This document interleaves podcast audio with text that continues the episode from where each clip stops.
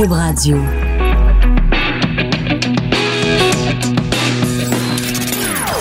Des opinions bien à elle. Sophie Durocher. Son franc-parler ne laisse personne indifférent. On n'est pas obligé d'être d'accord. Bonjour tout le monde, c'est Sophie Durocher. Je dois être euh, assez en forme parce qu'il y a deux secondes, j'étais en train de jouer de la guitare électrique en studio parce que cette musique d'ouverture m'inspire ça.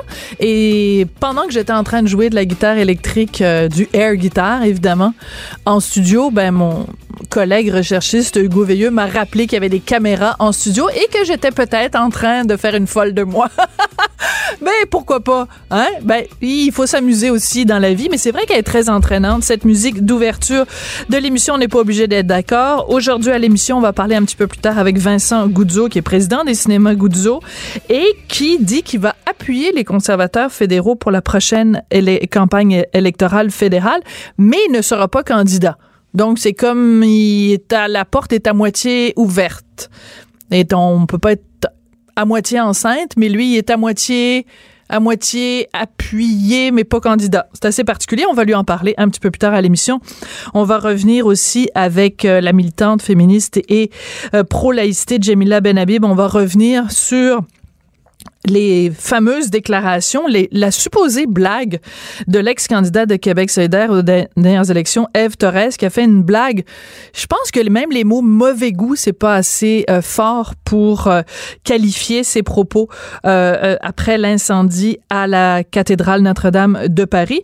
Mais d'abord, on va commencer en se transportant virtuellement dans nos studios à Québec avec Claude Villeneuve, qui est chroniqueur et analyste politique au Journal de Montréal, Journal de Québec. Bonjour Claude. Allô, Sophie? Comment euh, éviter, c'est impossible, euh, le sujet évidemment de cet euh, incendie de la cathédrale Notre-Dame de Paris et des différentes réactions? C'est assez intéressant de voir dans euh, cet incendie d'un monument qui est un chef-d'œuvre d'architecture, qui est un lieu de culte, qui est symbolique de la France, la façon dont les gens réagissent à cet incendie-là, ça nous en dit beaucoup sur leur personnalité. Je trouve beaucoup de gens se sont révélés avec cet incendie. C'est assez particulier, non? Ben, euh, d'abord, c'est ben, il y a un trait de l'époque. Là. C'est quand il arrive un événement comme celui-là, c'est comme si on le vivait ensemble, c'est comme si on était euh, réunis pour y assister. Puis il faut parler, il faut dire qu'est-ce qu'on en pense, il faut absolument dire quelque chose. Le souci, c'est que on n'a pas toujours quelque chose d'intelligent à dire. en excluant la personne qui parle dans ce cas-ci. Ah ben écoute, euh, je, la, la, ligne est mince parfois. Moi-même, euh, nul ne sait euh, quand survient l'inquisition, comme diraient les Monty Pythons.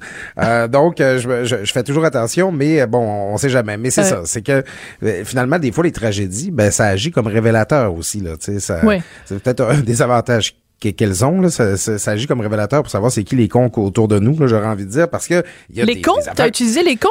Ben, il y a des. ah, ok, d'accord. Non, non, mais je suis d'accord, moi. Oui, j'ai pas de problème. Il y a des affaires absolument pas disables qui, qui, sont dites, qui, qui, qui, ont été répétées. Puis, il y a des gens qui, qui comprennent pas c'est quoi les, les implications là, de, de ce qui s'est passé. Là. C'est, moi, je vois des gens qui sont là à faire des parallèles avec la laïcité. Bon, vous êtes pour ah. la laïcité. Bon. Euh, fait que ça montre que vous. Euh, puis, là, vous êtes triste à cause de Notre-Dame. Ça montre que vous n'êtes pas vraiment en faveur de la laïcité. Bon, ben euh, alors, on est d'accord là-dessus parce que moi, de ma chronique de ce matin, je, je revenais sur un texte de Mario Girard dans la presse d'hier où il disait exactement ça. Et euh, euh, Mario Girard est absolument pas content de mon texte. Et la façon dont il résume ça, lui, c'est qu'il dit, il trouve qu'il y a une hypocrisie de la part des gens qui ne veulent pas voir de signes religieux ostentatoires, mais qui en même temps s'émeuvent de l'incendie d'une église. Mais comme j'ai répondu à Mario Girard, ça n'a rien à voir. La laïcité, c'est qu'on veut pas que les employés de l'État est de signes religieux. Qu'est-ce que ça a à voir avec des signes religieux dans une église? En fait, c'est la, ben, la, meilleure démonstration qu'il peut avoir des, des lieux, des objets, ben, des, des, des, éléments qui sont issus du passé religieux, qui ont peut-être été un petit peu vidé de cette signification-là pour en prendre une autre. Tu sais, moi, en tout cas, pour ce que je connais de toi, Sophie, t'es pas une, une rongeuse de balustre, là. Non, je suis pas une grenouille de bénitier. Non. Ben, c'est ça, je pense, dans ton texte de matin, de ce matin, tu dis même que tu as fait apostasie, là. Absolument. J'ai eu euh, la lettre du diocèse de Bordeaux, parce que je suis née à Bordeaux et c'est là que j'ai été baptisée, contre mon gré, bien sûr, parce qu'à l'âge que j'avais, je ne pouvais pas donner mon autorisation. Et donc, j'ai une confirmation que je suis retirée des registres de baptistère de, du diocèse de Bordeaux.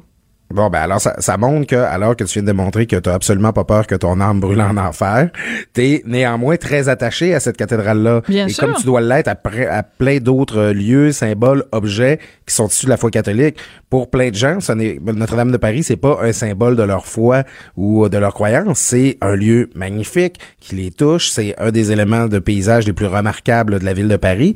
Euh, et comme euh, moi, je, je, je, je, je pratique pas de la, la religion non plus, mais l'église de mon village, ben ça reste un des lieux où j'ai vécu certains des moments les plus significatifs de mon existence. C'est le cas pour tous les gens de la communauté dans laquelle j'ai grandi. À un moment donné, c'est pas d'être attaché à un élément religieux qui a, qui eu une signification religieuse qui fait de toi quelqu'un d'hypocrite sur la que- question de la laïcité. Ben non, tout à fait.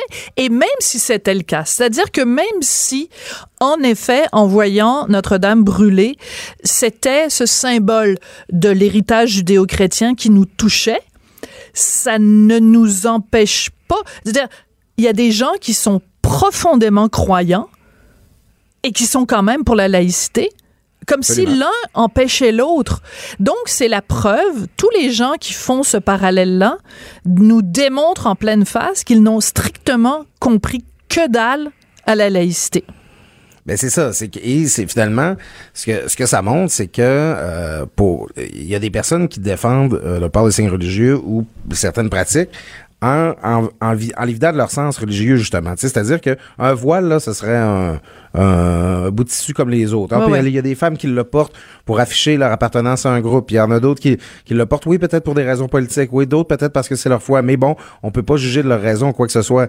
Euh, ben, tu sais, c'est que à la fin, tu- on essaye là, de nuancer là, toutes les motivations qu'on peut avoir de porter un signe religieux, mais semble-t-il que la, la seule raison pour laquelle on pourrait être attaché à Notre-Dame de Paris, euh, c'est un, signe de notre religion. Ben là, il y a un peu un double discours là-dedans. Là. Ouais. À la fin, euh, Notre-Dame de Paris, c'est un lieu magnifique, point. T'as pas besoin d'être chrétien pour penser ça. Puis en fait, il y a- il y, a plein de gens qui le sont pas, qui, qui l'ont manifesté cette semaine. Oui.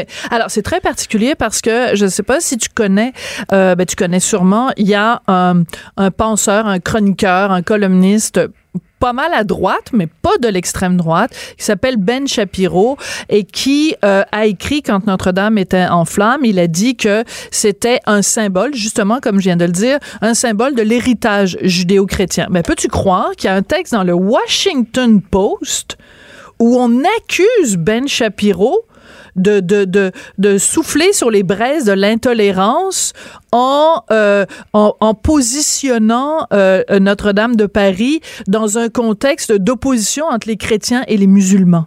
C'est rendu complètement débile, les discussions sur Notre-Dame de Paris. On a le droit d'être ému sans que ce soit un, un jugement de valeur sur la société d'aujourd'hui. C'est quoi toutes ces interprétations plus loufoques les unes que les autres?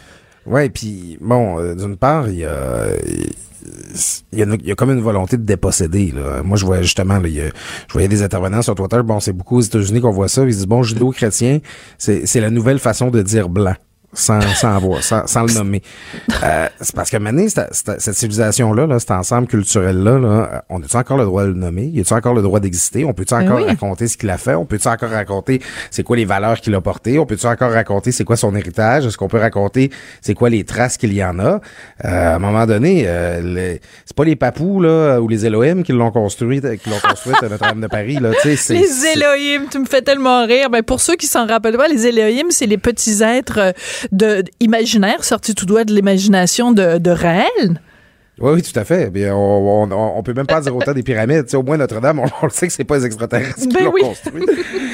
c'est et c'est- ça raconte cette histoire-là, justement, là, de gens qui avaient une certaine foi, puis qui ont littéralement presque sacrifié leur vie de génération en génération pour Ouais. pouvoir construire ça. Il y a le sacrifice de milliers d'âmes dans, dans cette, cette cathédrale-là.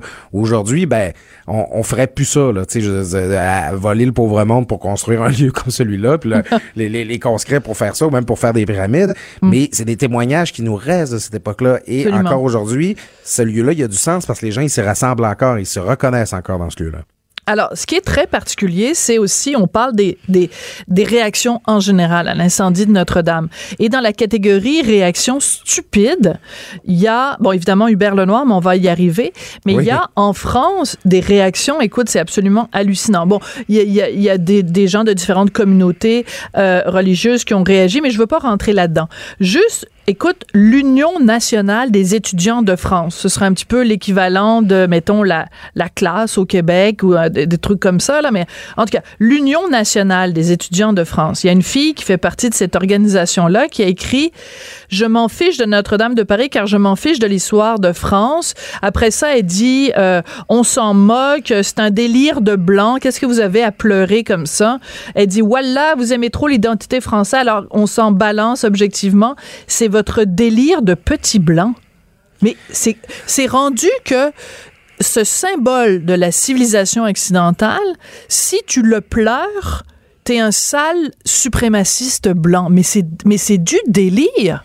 Et c'est là qu'on voit que les radicaux se parlent entre eux, finalement. Les radicaux, euh, que, que, ce soit les radicaux les plus, disons, à droite ou plus à gauche, là, eux, ils, ils sont dans leur délire, dans leur débat.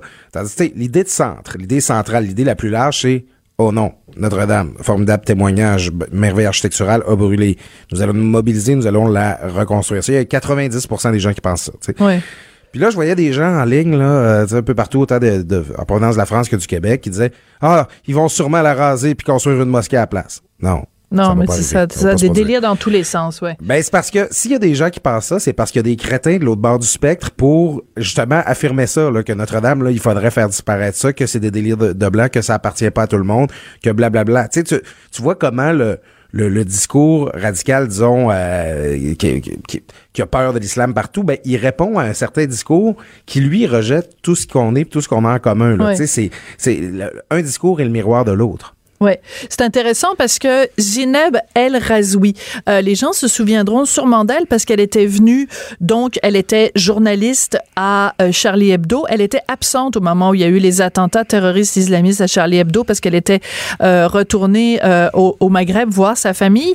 Mais euh, donc, elle est depuis ce moment-là sous protection policière. Oui. Donc, ça fait quatre ans qu'elle est sous protection policière et les gens se souviendront d'elle parce qu'elle était venue euh, ici à Montréal. Elle avait donné une entrevue très émouvante à Tout le monde en parle et à Guy Lepage. Donc, Zineb El Razoui, depuis plusieurs semaines maintenant, est sur toutes les tribunes en France pour dénoncer les islamistes. Et je le rappelle, sa vie est encore euh, mise à prix, c'est-à-dire qu'il y a plein de gens qui veulent la voir morte. Et elle a écrit, quand il y a eu euh, euh, l'incendie à Notre-Dame de Paris, elle a écrit Je suis ulcérée de voir Notre-Dame brûler. Notre-Dame n'appartient pas qu'aux chrétiens, mais à tous les Français, à l'humanité. Mais je suis dégoûtée de voir que certains parmi nous haïssent tant la France qu'ils s'en réjouissent. Cela ne peut être tu. Quelle noirceur se cache dans vos rangs? Et je trouve que c'est important de, réfléchir à ça parce que c'est comme un, un, une, haine de ce que, tu sais, je veux dire, c'est quand même un, des lieux euh, le plus visités par les touristes à travers le monde et que des gens se réjouissent de l'avoir brûlé, c'est une, une haine de l'Occident, c'est une haine de la France, c'est une haine, je dirais même une haine de la beauté. Écoute, Sophie, prenons un, un plan large. Ouais. Moi, j'ai adoré de l'intervention d'Emmanuel Macron dans les, les, les, les, minutes, sinon les heures suivant. Ouais. Un vrai chef d'État. Son intervention du lendemain, il rappelle toujours également l'importance littéraire et culturelle. Absolument. Il parle du roman de Victor Hugo. Mm -hmm. Il y a certaines personnes qui parlent de la comédie musicale. Là, mais ben disons, oui, mais c'est correct aussi. C'est quand même. ben c'est ça. C'est que Notre-Dame existe dans notre imaginaire. Ouais. Est-ce que le roman Notre-Dame de Paris de Victor Hugo est un roman religieux? En fait, le principal personnage religieux euh, dans Notre-Dame de Paris, c'est Claude Frollo, c'est un méchant. Ben oui, okay? tout à fait. Tu, tu peux parler de Notre-Dame de Paris sans faire la promotion de la foi catholique. Tu peux en parler autrement qu'en voulant glorifier une religion, quoi que ce soit. C'est, elle inspire les auteurs, les peintres, les poètes. Elle est, c'est un des symboles les plus puissants de l'humanisme que la France a donné à l'humanité. Et là, ben, c'est ces gens-là, tu sais, qui, qui vont venir, tu sais, qui, qui, se réjouissent là, que ce soit détruit, qui mm. se réjouissent qu'une part de notre identité, qui n'est pas religieuse, soit euh, détruite. Je veux dire, Victor Hugo, il n'aura rien fait à ces gens-là. Là. Bon, ils vont sûrement nous trouver là, que Victor Hugo a, a écrit à l'époque des, des, des, affaires peut-être inacceptables sur euh, sur euh, Esmeralda et... quoi que ce soit. ouais, ouais c'est ça. Là, il était contre les Roms, là, puis en tout cas, ouais, il les a, il a les fait de l'appropriation culturelle, je sais pas. Euh, tu sais, c'est à un moment donné, il, y a une mauvaise foi En fait, puis oui, une haine de ce, qui, ce que sont les symboles culturels de l'Occident. Voilà, c'est ça. Donc, euh, un- mais c'est très intéressant de voir, de, de, voir ces, ces lectures-là. Alors, écoute, on peut pas évidemment parler de gens qui ont réagi à ça sans parler d'Hubert Lenoir. Puis, on s'en est parlé à quelques reprises, toi et moi, de, de- d'Hubert Lenoir. Bon, il est abonné au, au, à la Provoque. Puis, bon, moi, 99% du temps, ça me dérange pas. Mais j'avoue que euh, là, il a vraiment dépassé la marge là à propos de, de Notre-Dame. Donc, quand c'est arrivé, il a écrit, euh, il dit, ça m'a, il a commencé par dire, ça me fait beaucoup de peine parce que mon film préféré, c'est Les Aristochats. Bon, Ouais. À la rigueur, tu lis, bon, c'est juste, c'est juste niaiseux. OK? Mais après, il dit, en même temps, je la comprends d'avoir voulu se crisser en feu. C'est beaucoup de responsabilité d'exister. Alors là, il faut juste replacer ça dans le contexte parce que Hubert Lenoir, quand il était allé à Tout le monde en parle, il avait dit, des fois, moi, dans la vie, j'ai, envie de me crisser en feu. Oui. Bon, puis on avait compris qu'il avait une fragilité euh, euh, émotive. Puis bon, on, on- avait éprouvé beaucoup de, de compassion pour lui, puis tout ça, en disant, bon, ben, ce jeune homme-là est manifestement fragile et vulnérable. Mais de faire un lien entre ça et la cathédrale, c'est complètement ridicule. Et il continue en disant, bon, euh, je vais vous remonter le moral, je vous annonce que j'ai des billets de spectacle à vendre, puis je vais être à telle date, telle date, telle date, à tel endroit. C'est tous des spectacles en France, par ailleurs. Euh, non, à Bruxelles aussi, puis en Suisse. Ah, OK. Donc, Euh, dans l'espace européen. Oui, c'est ça, dans le dans, dans l'espace Schengen. Ah oui. Mais euh, donc, bon, il s'est excusé évidemment après, mais je trouve que encore une fois, tu on parlait tout à l'heure de cette espèce de de, de de manque de culture ou de manque de respect pour quelque chose qui est quand même un, un- un chef-d'œuvre de génie humain. Là, je sais pas, tu tais-toi. Pour rester poli, tais-toi plutôt que dire des niaiseries de même. Ben c'est ça. Il y a plusieurs choses là-dedans qui sont agaçantes. Moi personnellement, je suis pas choqué par euh, généralement par euh, la, la- la- justement cet abonnement-là, la controverse là, que Hubert Lenoir euh, veut avoir. Et si tu me permets une petite parenthèse, là, Hubert Lenoir, là, c'est à peu près le seul artiste euh, que je connais là, qui joue autant à Radio Canada qu'à Choix FM. Euh, à Choix, là, ici à Québec, là, qui est Ouais. une radio rock, là, qui est pas très versée dans la musique francophone, ils adorent Hubert, Lenoir. Si ça se trouve, là, c'est l'artiste le plus mainstream qu'on a au Québec présentement, là, qui, qui ratisse le plus large. Le plus large, ouais. Et des fois, j'ai C'est comme le l'impression... Michel Louvain de 2019, dirais tu ça? On- non, on non, je te taquine. On pourrait presque dire ça. tu sais. Et je pense que Ouais. ça ça convient pas au personnage qu'il essaie de créer. Alors, il essaie de créer des controverses à tout prix là, pour essayer euh, de bon qui sont puis qui sont calqués sur autant d'affaires que David Bowie, Mick Jagger ou Ouais. Indochine ont fait avant le- euh, avant lui. Alors, il veut créer de la controverse à tout prix pour retenir l'attention. D'ab- Bon, d'abord, c'est ça, il y a le narcissisme, la volonté d'avoir les projecteurs sur lui. Et c'est, c'est- ça, c'est, ça, c'est ce qui est dérangeant. Donc, mais moi, j'accorde pas trop d'importance à ça parce que justement, je veux, je, je, je veux pas rajouter de la lumière. Mais ce qu'il y a d'absolument dégueu dans, la- dans, dans, dans son intervention dans- de lundi, c'est que finalement, c'est, c'est, tellement notre époque, c'est tellement, Mm. euh, c'est de ramener ça à soi. Ah, ça me fait de la peine. On en parlait bon, hier avec Martin Petit, ouais. Ben c'est ça, c'est sur le le le le- le- le- l'entre-soi, le, le, repli sur, euh, sur sur son sentiment à soi, sur- son, sur le, rejet de la volonté de penser, de réagir collectivement à quelque chose, de- de, s'exprimer sur ce que ça peut représenter pour d'autres personnes. Et c'est c'est- c'est agaçant. C'est c'est d'une d'abord c'est c'est très il y a rien d'original là-dedans. là. C'est l'affaire la plus convenue de notre époque. Et euh, tu sais, comme tu dis, à la fin, regarde, si t'as rien d'intelligent à dire, si t'es pas capable de saisir le contexte dans lequel tout ça s'inscrit, tais-toi. Il y a personne qui t'a demandé de parler. Il y a personne qui t'a réclamé une déclaration. Et il existait à une certaine époque euh, quelque chose qui s'appelait le quant à soi. Tu sais, une forme de pudeur. Tu sais, Oui. de dire devant des événements qui nous dépassent, il n'y a place que pour euh, le recueillement. Tu sais, je pense par exemple, tu sais, euh, Patrick Bruel, euh, qui était en ondes ici à Cube Radio quand c'est Ben oui. arrivé. Écoute, il était, c'est un homme de mots, Patrick Bruel. Il était tétanisé. Il savait pas quoi dire. Il était humble devant la tragédie. Et, et- et je, tu sais, je, je lui posais des questions, j'essayais de, mais il, il était juste, écoute, c'est plus grand que nous. Donc, Oui, on ça. ne peut qu'être humble devant quelque chose qui est plus grand que nous. Et je pense que ça, ça se perd peut-être auprès des plus jeunes générations, cette notion qu'il y a des choses qui sont plus grandes que nous. Et cette génération-là a tendance à tout ramener ça à eux. Ben c'est qu'on relativise tout, hein. Puis euh, les, tu sais, notre époque là, elle, a le droit de laisser ses témoignages aussi. notre époque, là, elle a ses droits d'exprimer sa musique, sa, son architecture, sa, ses, façons de voir le monde. Moi, j'aimerais bien voir une flèche très moderne reconstruite sur Notre-Dame. Là. Mm. Elle, notre époque, elle peut avoir ses témoignages, mais elle doit comprendre qu'elle est en dialogue avec les témoignages laissés par toutes les autres époques avant. Donc, tu sais, Hubert Lenoir, euh, je pense pas qu'il va finir au patrimoine mondial de l'UNESCO. Euh, ça, ça empêche pas que on peut apprécier sa musique. Moi-même, j'aime bien quelques-unes de ses chansons, euh, mais c'est comme humilité, garçon, là, par rapport à, voilà. Au témoignage de ces milliers d'artisans qui, sont laissés dans Notre-Dame comme dans toutes les autres églises. Oui, oui, tout à fait. Euh, mais tu as tout à fait raison. Il n'y a, y a, y a, pas de génération spontanée, c'est-à-dire qu'il n'y a pas... Euh, il y, a, tellement d'artistes qui ont été justement inspirés par Notre-Dame. Euh, je peux pas dire même, je veux dire même les plus grands architectes. Je veux dire les, arcs boutants, je pense c'est comme ça que ça s'appelle. euh, je veux dire juste ça, c'était une révolution dans, dans, dans l'histoire de l'architecture de dire on n'aura pas besoin de colonnes. Le, le, le toit va se va se va se porter par. C'est une merveille de génie humain. Alors il y a plein d'architectes d'aujourd'hui qui ne seraient pas qui ils sont s'il n'y avait pas eu Notre-Dame et les artisans qui l'ont qui l'ont créé, s'il n'y avait pas eu Viollet-le-Duc plus tard, évidemment, euh, au 19e.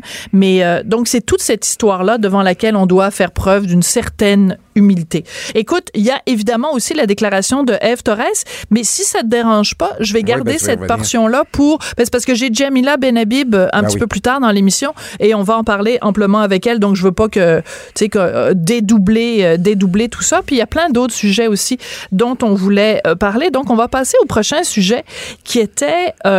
Écoute, c'est nos collègues euh, du bureau d'enquête qui, donc, déjà avaient sorti la semaine dernière le fait que l'AMF, donc l'autorité des marchés financiers, avait été pas mal euh, gentille, finalement, avec le dossier SNC-Lavalin. Mais là, on apprend que, écoute, c'est hallucinant, un avocat qui avait été employé de SNC-Lavalin s'est retrouvé à la tête de l'équipe d'enquêteurs de l'AMF qui devait enquêter sur SNC-Lavalin à l'eau. La Terre appelle l'AMF.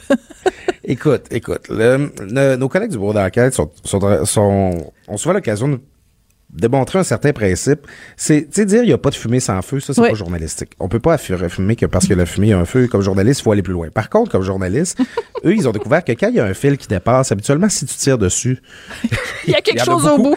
Il y en a beaucoup qui viennent avec. Ça.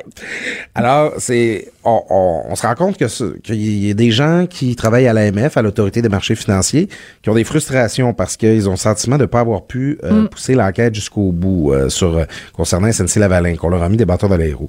Aujourd'hui, ce qu'on découvre, c'est que leur patron, le la personne qui, était, qui avait la charge de superviser leur travail, sortait tout juste, là, comme mm-hmm. tout juste à ce moment-là de SNC Lavalin. C'est, tu sais, moi, j'ai l'impression qu'en continuant de, tirer sur ce fil-là, il y en a plus qui vont venir. Mais c'est parce que là, SNC Lavalin, c'est en train de devenir le, cadeau qui n'arrête plus de donner. C'est que... Euh, c'est le lapin euh, du Racel de la, de la nouvelle, euh, de la nouvelle économique. Ben oui, c'est ça. Puis c'est parce que tu te rends compte que c'est tentaculaire, là, comme, comment SNC Lavalin a étiré le bras très, très loin pour essayer de couvrir euh, ces, euh, ces, malversations. Tu sais, on l'a vu, euh, bon, à, Ottawa, là, écoute, ça, ça, a gâché la saison politique puis la, la pré-campagne de Justin Trudeau. Euh, puis là, maintenant, ben, c'est du côté des autorités euh, québécoises provinciales qu'on a un, enjeu par rapport à SNC-Lavalin. Tu sais, la semaine passée, euh, François Legault, là, il a pas niaisé avec ça. Il a dit qu'il veut une enquête, qu'il veut rouvrir ça, puis qu'il veut que le ménage soit fait. C'était la bonne réponse à avoir parce que, tu sais à la fin, je veux dire, on, nous dira peut-être là, que le, monsieur là, qui, qui vient de le, SNC-Lavalin, il n'a pas joué de rôle là-dedans. Mais s'il vous plaît, faites les vérifications, dites-nous qu'est-ce qu'il y en est, parce que présentement, on n'a vraiment pas le sentiment que l'institution qui est chargée de surveiller les, mm-hmm. les entreprises sont actives dans le monde financier, euh, qu'elle a fait son travail. Alors, il s'appelle donc Frédéric Perraudot. Et bien sûr, les gens de l'AMF disent, écoutez, il n'y a aucun souci parce que le mur est très étanche. À aucun moment donné, il a été impliqué directement dans l'enquête sur son ex-employeur, SNC Lavalin.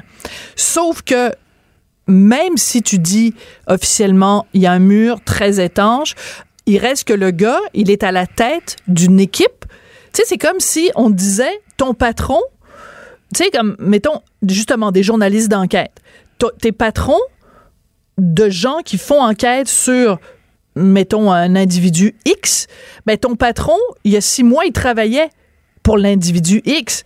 Ben, c'est parce que quand bien même on me dit qu'il y a un mur, moi, je sens une, une, pression. Je vais faire de l'autocensure, premièrement.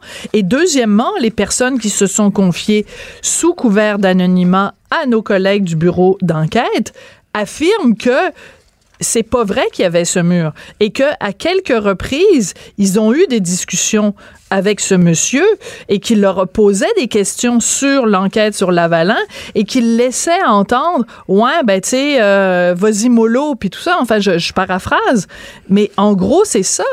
Je veux dire comment peut-on euh, c'est ça, il, pouvait être au courant, il avait accès aux informations, même s'il n'avait pas les deux mains dedans, il était quand même le boss des enquêteurs. Donc, même s'il n'y a pas de conflit d'intérêt, il y a apparence de conflit d'intérêt.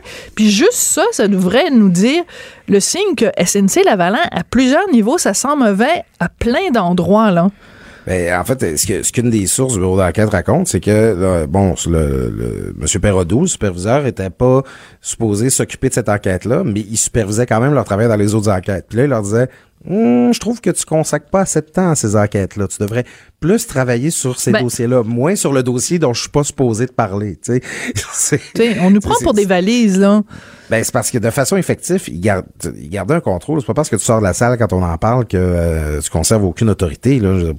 faut pas prendre les, les, justement, faut pas prendre nos vessies pour des lanternes. Là. Tu sais, c'est les, ça doit être très frustrant quand tu évolues dans une organisation comme celle-là, puis tu sais qu'il y a la charge là, tu sais ils sont de bonne foi là, les gens qui travaillent à l'AMF là. Bien sûr. Euh, ben, tu sais quand tu veux faire avancer euh, tes vérifications sur un sujet comme celui-là, puis tu rencontres des obstacles comme ça, tu sais, c'est un petit peu la même chose qu'on a vu à l'UPAC. Quand quand les, les, accusations arrivent pas, quand l'enquête euh, piétine, c'est souvent là qu'il finit par avoir des fuites, c'est souvent là qu'il y a des gens qui finissent par parler. Et à la fin, ça affecte considérablement l'ensemble de, de, tout ça, ça.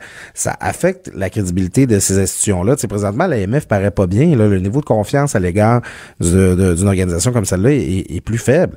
Euh, il, faut, il y, a, il y, a, des vérifications très, très, très sérieuses qui s'imposent pour rétablir euh, la, sa crédibilité. En tout cas, une crédibilité qui est en hausse, même mais elle a jamais été en, baisse, mais une, crédibilité qui, en tout cas, est vraiment en train de de d'éclater. C'est écoute, nos collègues du bureau d'enquête. Ah oui, Moi, je capote. À chaque matin, j'ouvre mon journal, je capote. Ils sont vraiment hallucinants. On les salue d'ailleurs euh, bien bas. Écoute, Claude, euh, toujours un plaisir. Donc, à mercredi prochain. Certainement. Mais t'as pas utilisé ton petit nombril de semaine cette semaine? Je suis un peu ben déçu. j'essaie de varier. Je, me suis fait la réflexion avant qu'il fallait que, que, je varie un peu. Là. OK, fait qu'essaie de euh, trouver autre chose. C'est ça, c'est le nez dans le milieu du visage la semaine. Oh, comme c'est joli. c'est bien. Alors, travaille tes métaphores pour, euh, pour mercredi prochain, puis euh, ça, on va avoir beaucoup de plaisir. Merci beaucoup, Claude. Parfait, une très bonne semaine à toi. Merci, Claude Villeneuve, chroniqueur et analyste politique au Journal de Montréal, Journal de Québec. On n'est pas obligé d'être d'accord, mais on peut en parler. De 14 à 15. Sophie Durocher. On n'est pas obligé d'être d'accord. Cube Radio. Alors, le roman euh, Notre-Dame de Paris, bien sûr, ce chef-d'œuvre à propos d'un chef-d'œuvre, un chef-d'œuvre de littérature à propos d'un chef-d'œuvre architectural. Donc, euh, c'est un livre signé Victor Hugo. Euh, il est en tête des ventes sur Amazon. Et vous savez ce qu'il disait, Victor Hugo? L'État chez lui, l'Église chez elle. Donc déjà à l'époque, il était croyant, mais aussi laïque quand même assez intéressant de penser à ça. Alors euh, tiens un petit un petit euh, coup dans le nez pour ceux qui euh, pensent qu'on peut pas être à la fois croyant et laïque ou qu'on peut pas s'émouvoir de Notre-Dame de Paris et de son incendie et être à la fois en faveur de la laïcité. on va parler avec Jamila Benhabib parce que il y a justement en réaction à l'incendie à Notre-Dame de Paris une ex-candidate de Québec solidaire Eve Torres qui est elle-même musulmane et qui porte le voile, qui a eu une réaction complètement euh, gnochonne à l'incendie de Notre-Dame de Paris. Puis c'est important euh, d'en parler parce que Jamila Benhabib connaît bien le personnage. Bonjour Jamila, comment vas-tu? Bonjour, bonjour, ça va bien, merci. Oui, alors... Euh, qui est cette Eve Torres qui a tenu des propos? En fait, on va peut-être rappeler d'abord la blague qu'elle a faite. elle a dit bon, c'est ça qui arrive en fait quand tu interdis aux gens de porter des signes religieux. Leur ami imaginaire se venge. Donc peut-être que François Legault devrait demander à des pompiers d'aller coucher rue Notre-Dame dans la basilique Notre-Dame à Montréal, sous-entendu que ben peut-être un dieu vengeur euh, déciderait de déclencher un incendie à Notre-Dame à Montréal. Euh, d'abord commençons par le début, comment tu as réagi quand tu as pris connaissance de ce de ce post de Eve Torres? Ben, j'étais euh, j'étais choquée, blessée, immensément mal à l'aise, sachant qu'elle est qu'elle était ancienne candidate à des élections provinciales, c'est-à-dire qu'elle aurait pu se retrouver à la députation mhm. de l'Assemblée nationale du Québec, euh, qu'elle est euh, chroniqueuse à LCN, donc elle analyse, elle examine la politique tant nationale qu'internationale, c'est quand même aussi une responsabilité, donc elle a des responsabilités autant mhm politique que médiatique. Euh, et donc, euh, elle est euh, visiblement aujourd'hui, disons, responsable plus que d'autres de tout ce qu'elle dit en raison de cette exposition autant politique que médiatique donc qu'elle a. Oui. Normalement, quelqu'un, euh, mettons un, un, un, citoyen ordinaire, qui laisserait entendre ce genre de choses-là, que peut-être quelqu'un va mettre le feu à la basilique Notre-Dame à Montréal. Si quelqu'un disait ça, là, est-ce que cette personne-là recevrait pas la, la, la, la, visite de la police? Est-ce qu'on considérerait pas que c'est une incitation à la haine ou que une incitation à la violence? Clairement, moi je suis pas une, une spécialiste euh, euh, de ces questions-là euh, judiciaires, mais c'est une question de bon sens. moi, j'ai vu ça comme, véritablement comme étant d'abord une menace vis-à-vis de notre premier ministre, mhm. c'est-à-dire une sérieuse menace, mais aussi des amalgames. Je veux dire, mais quel rapport entre la laïcité, entre le débat sur la laïcité qu'on a ici euh, et ce drame qui touche la France. Mais franchement, il faut être véritablement insensible, il faut être aussi inculte pour déverser autant de haine euh, sur les médias sociaux. Et paradoxalement, c'est euh, une personne qui n'arrête pas de nous faire la leçon précisément sur, soi-disant, ces campagnes de haine contre les musulmans, contre la stigmatisation des musulmans. Donc, en tout cas, on peut dire que entre ce qu'elle écrit et ce qu'elle prône, bien, euh, il y a quand même euh, une petite euh, différence, quoi. Oui. Alors, ce qui est important aussi, c'est que sur ta page Facebook, tu as euh, donné des précisions sur FTORES. Parce que, bon, c'est important de le dire, Manon Massé a tenu à se dissocier complètement des propos d'FTORES qui ont été unanimement euh, dénoncés à l'Assemblée nationale. Euh, le ministre euh, Simon Jolin Barrette, donc, qui porte le dossier de la laïcité du projet de loi 21, a tenu lui aussi à dénoncer les propos d'FTORES. Mais Manon Massé laisse entendre que finalement, elle n'a plus aucun rôle à jouer à, à Eve Torres, c'est peut-être pas complètement vrai.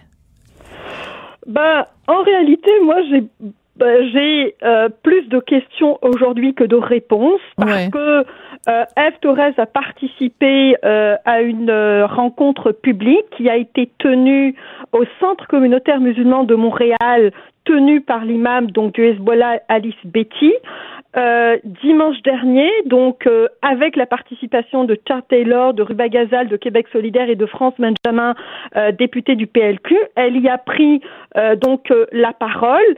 Et c'est extrêmement intéressant ce qu'elle a dit, ce qu'elle a évoqué dans ces quelques minutes donc de prise de parole où là elle a dit qu'elle appartenait donc à un collectif de Québec solidaire, que ce collectif-là était important, qu'il faisait un travail précis précisément en direction euh, des crimes haineux euh, et de l'antiracisme. Ce collectif d'ailleurs s'appelle le collectif euh, pour l'antiracisme, euh, euh, le collectif antiraciste et décolonial, donc c'est dire, et ce collectif-là a un lien direct avec les députés de Québec solidaire et avec l'ensemble des instances du parti.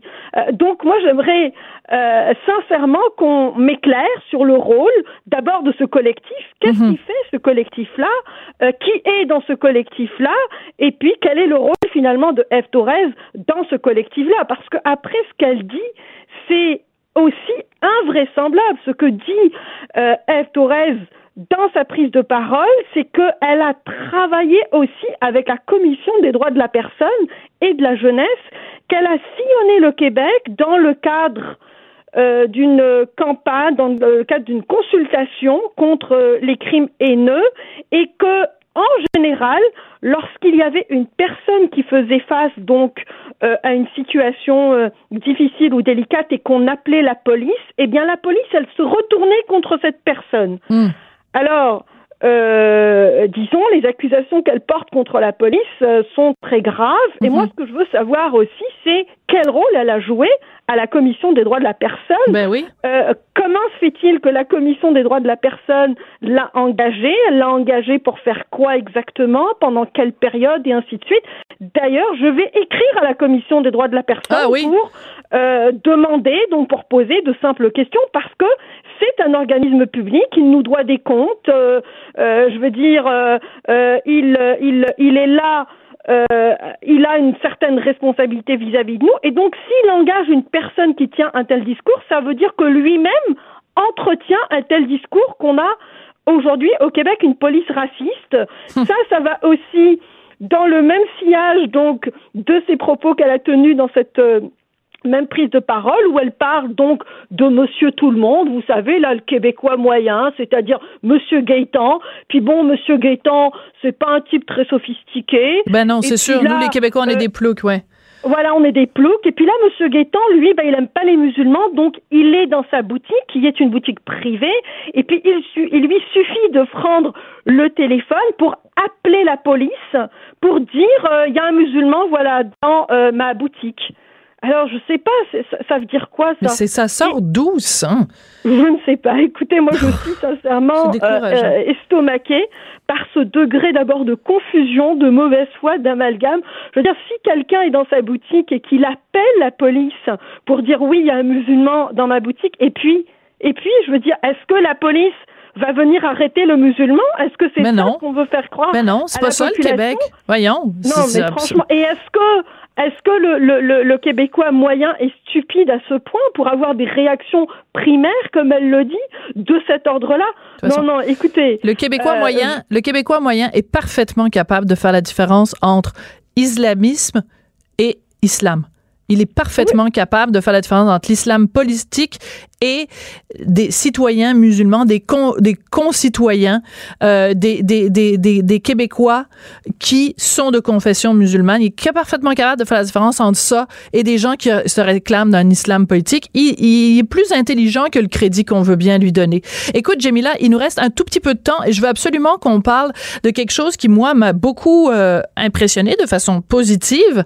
C'est que à Radio-Canada, où on, on accorde très peu souvent la parole à des gens comme toi qui sont en faveur de la laïcité, ben on a, écoute, c'est quasiment euh, une, enfin, j'avais le goût de dire enfin, euh, à l'émission de Céline Galipo, on a donné la parole non pas à une, non pas à deux, mais à trois femmes qui sont musulmanes et qui sont enseignantes et qui sont au Québec depuis longtemps et qui sont pour la laïcité. Alors on va en écouter un extrait puis tu vas commenter après.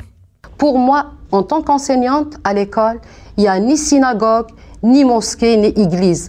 Euh, le sanctuaire de l'école, c'est le cerveau. La laïcité, qu'est-ce que c'est pour vous? C'est de permettre le, mieux vivre ensemble, tout simplement, parce que c'est grâce à cette neutralité de l'État et de ses employés qu'on peut apprendre à vivre ensemble sans aucune distinction. Et puis la religion, ma foi, ben, ça fait partie de la sphère privée. Il ne faut pas qu'il y ait intrusion du religieux dans les affaires de l'État. Tout ce qui est institutionnel doit être incarné avec des personnes qui n'affichent pas leur religion. Il a la majorité waouh, fonce. Tu as la majorité, c'est maintenant ou jamais. Alors, on a entendu donc la journaliste Catherine Kovacs et les trois enseignantes. Je tiens à dire leur nom parce que ce sont des femmes courageuses. Leila Ben Salem, Leila Lesbeth et Jamila Adar. Enfin! on leur donne la parole. donc, qu'est-ce que tu en as pensé quand tu as entendu ça à Radio-Canada? Euh, ben, écoute, euh, disons euh, un grand soulagement euh, qu'enfin, qu'enfin, une parole aussi pertinente, mm. euh, aussi profonde, qui nous rappelle le mandat de l'école, qui nous élève à l'humanité, qui nous mm. élève à la culture, qui nous élève à l'émancipation individuelle, sans et collective, sans pour autant dénigrer les religions, sans pour autant combattre les religions, comme tu l'as si bien dit dans ton introduction. Il est tout simplement question de la distinction entre les espaces, c'est-à-dire l'espace privé et l'espace public, et de la mission de l'école, cette école salvatrice, cette école que l'on veut indépendante des rivalités religieuses, mais aussi des rivalités idéologiques et des rivalités euh, politiques. En un mot, on peut être comme l'était le grand Hugo, un croyant et un laïc, un laïc aussi sensible au patrimoine, au patrimoine, y compris au patrimoine religieux, puisque c'est Hugo qui a, qui à travers sa plume, a élevé aussi cette cathédrale donc à l'échelle euh, du patrimoine universel puisqu'il en a fait un livre et c'est ainsi que cette cathédrale donc est devenue de plus en plus connue, si bien qu'il l'a même sauvée, si bien qu'on dit que c'est Hugo qui a sauvé vrai, euh, la cathédrale. Euh, et, et, donc vous voyez que finalement ce qui élève l'humanité, c'est véritablement l'instruction, l'éducation et la culture. La culture a une citoyenneté, la culture a euh, à l'humanité et ça c'est très bien dit. Euh, Très bien dit. Et eh, merci beaucoup, Jamila. Et euh, on rappelle pour ceux qui n'ont toujours pas compris que je pense que le témoignage de ces trois femmes, c'est bien la preuve que la laïcité n'a rien à voir avec la peur de l'autre. Arrêtez de nous savonner les oreilles avec ça. Ça n'a rien à voir. Et si vous continuez à penser ça, écoutez donc en boucle l'entrevue que que qu'on vient de diffuser, dont cet extrait de, de Radio Canada. Jamila, merci beaucoup. Merci infiniment. Et bonne suite, Jamila Benhabib, donc euh, auteur et militante féministe et pro-laïcité. Elle réagit, elle rugit. Elle ne laisse personne indifférent. De 14 à 15. On n'est pas obligé d'être d'accord. Alors, vous êtes peut-être au courant, ben oui, vous le savez, bien sûr, 2019, année électorale au fédéral. Euh, les principaux joueurs euh, dans l'arène, évidemment, d'un côté, les libéraux de Justin Trudeau qui ont mangé quand même toute une volée dans le dossier SNC Lavalin, et de l'autre côté, les conservateurs d'Andrew Scheer, bon, évidemment, le NPD et les autres partis aussi. Euh, Vincent Goudzou, qui est à la tête euh, des cinémas Guzzo, qui est aussi dragon à l'émission Dragon's Den à CBC, a décidé de rentrer dans la mêlée pas comme candidat, mais il a annoncé clairement qu'il allait faire campagne avec les conservateurs. Alors, qu'est-ce que ça signifie quand on n'est pas candidat, mais qu'on fait campagne quand même avec un parti? Il va pouvoir nous répondre lui-même. Bonjour, Vincent Goudzo, comment vas-tu? Comment ça va, toi? Ben, moi, ça va très bien. Écoute, ça fait des années qu'on se connaît, toi et moi, et ça fait des années que je me dis, eh, lui, c'est sûr qu'à un moment donné, il va s'en aller en politique. Donc, tu vas en politique, mais sans y aller. Explique-moi, c'est quoi ton, ton point de vue là-dessus? Bon, le problème, c'est pas que je vais pas en politique, c'est que malheureusement, tu le sais, j'ai cinq enfants, mon plus vieux a juste 21 ans. Disons que la relève est pas prête pour, euh, pour prendre les, les, les, cinémas Guzzo et tout ce qu'on a comme projet en main. Donc, je me suis fixé euh, 2023 ou 2027 pour être encore plus sûr. Mon fils, le plus vieux, va avoir 29. Le, deuxième va en avoir 27. on va avoir une équipe qui va être prête de prendre la relève. Et tout ça. Mais en attendant, tu sais, Sophie, euh, je peux pas, je peux pas, en, en toute, en toute logique, je peux pas être à la télé euh, euh, en Dragon's Den. Je peux pas être sur euh, comment ça s'appelle dans l'œil du dragon. Ouais. je peux pas faire toutes les sorties que je fais pour le milieu du cinéma, puis faire l'autruche dans une situation électorale comme on a présentement. Et, et donc, c'est donc c'est pour ça que je me suis dit écoute, je vais faire quelque chose de, de dans le milieu, je vais m'afficher publiquement que j'aurais pu éviter de le faire, mais au moins, quand je vais m'exprimer, ça va donner la chance à un débat, ça va donner la chance à qu'on se parle, puis qu'on se comprenne. OK. Euh, Mais- Et on... Mais on le sait, toi, ton dossier, euh, un dossier que tu as beaucoup à cœur, comme beaucoup de gens au Québec, c'est le dossier Netflix. Est-ce que c'est ça qui est vraiment ton, ton ta bougie d'allumage? C'est ça qui a fait que tu t'es dit non, mais je peux pas rester silencieux là. Il faut que il faut que je il faut que je m'implique parce que Trudeau a été trop euh, gentil ou trop conciliant avec Netflix. C'est ça qui a été le point de départ? Disons que ça, ça a été qu'est-ce qui a, euh, qui a cédé euh, ou qui a, qui a fendu toute possibilité de, de, de jamais euh, euh, penser à, à appuyer les libéraux aux prochaines élections. Ça, c'était l'élément qui a dit, écoute, c'est assez. Mais l'élément qui a fait le déclencheur, qui m'a dit, mais non, là, ça, ça se peut pas, là, Vincent. On, je peux pas rester là comme ça sans rien dire. C'est l'élément de SNC Lavalin. Et Ah oui? je vais t'expliquer. Ouais, et je vais t'expliquer pourquoi. Et donc, tu sais, légalement, sur une base légale, le gouvernement a le droit à 100% de protéger les 9000 emplois et de donner une absolution complète à SNC Lavalin. Ils ont le droit. Oui. Et j'ai pas un problème, moi, avec ça.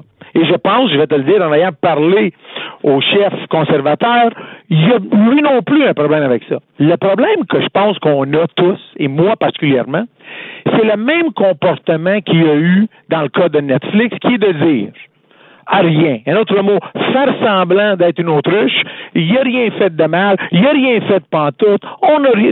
Tout d'un coup, puis je me dis, tu avais le droit de le faire. Pourquoi tu es en train de le nier? Tu avais Ok. le droit de le faire. Donc, c'est- donc C'est son moi- manque de transparence. C'est ça que tu lui alors, reproches, son manque de transparence. Alors, alors, son manque de transparence, son manque de d'imputabilité. Lui, il pense vraiment qu'il doit aucun compte à rendre à personne. Lui, il pense qu'il peut dire qu'est-ce qu'il veut, comme il veut, qu'est-ce qu'il... Et quand je dis lui, je devrais dire le gouvernement au complet, parce que c'est assez clair que le comportement de tout le monde présentement au niveau fédéral, c'est ça. C'est dire, nous, on vous doit pas d'explication, puis quand on va vous en donner une, elle va être un petit peu farfelue, comme ben, on va pas taxer Netflix parce que la TPS est vécue de Netflix, parce qu'on veut pas euh, euh, euh, élever le fardeau fiscal des, des contribuables. Mais là, Attends, attends, de la classe moyenne.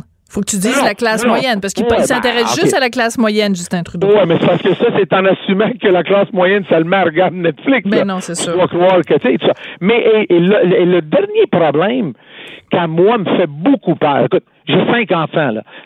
Et je répète ça parce que c'est important. Quelqu'un qui a cinq enfants, c'est quelqu'un qui, malheureusement, vit avec certaine anxiété et, et regarde toujours au futur. Parce qu'il dit, écoute, Oui. un jour, là, ça- je laisse tout ça à mes enfants. C'est quoi que je laisse? Comment... Et je me dis, on a passé trois années et demie de bonnes années économiques, là. hein. On s'est pété les bretelles, tout allait super bien. Puis on a réussi à accumuler des 20 et 30 milliards de déficit par année. Ouais. Et moi, je me demande, quand ça va aller mal, qu'est-ce qu'on va faire? On n'aura pas d'argent de côté pour régler les années qui vont mal. Et c'est une, une, une mauvaise gestion fiscale que ça fait pas de sens. On peut pas, on peut pas gérer un pays qui veut se respecter. Et tu sais, Sophie, moi je dis toujours que j'ai dit ça souvent au monde, puis je vais le répéter maintenant euh, euh, à toutes les occasions que j'ai. La priorité dans toutes les maisons, dans toutes les, les, les, les, les familles, Mm. c'est l'économie. C'est toujours été Ben l'économie. oui, de, de- de boucler son budget. Exactement. Et donc, mon but dans cette campagne-là, c'est de dire au monde, écoutez, juste parce qu'on met l'économie en priorité, ça ne veut pas dire que l'environnement n'est pas important, ça ne veut pas dire que les causes sociales ne sont pas importantes. Mais, soyons sérieux, si au lieu de faire un déficit de 30 milliards, j'aurais 10 milliards de plus, est-ce que vous pensez pas que peut-être on pourrait aider un petit peu plus à accélérer notre euh, virement vers Vous pensez pas que si on aurait 10 milliards de plus, on pourrait pas régler certains problèmes sociaux beaucoup plus rapidement? Ouais. Mais le problème, c'est que on veut dépenser comme on veut, on- un petit peu comme euh, son père faisait.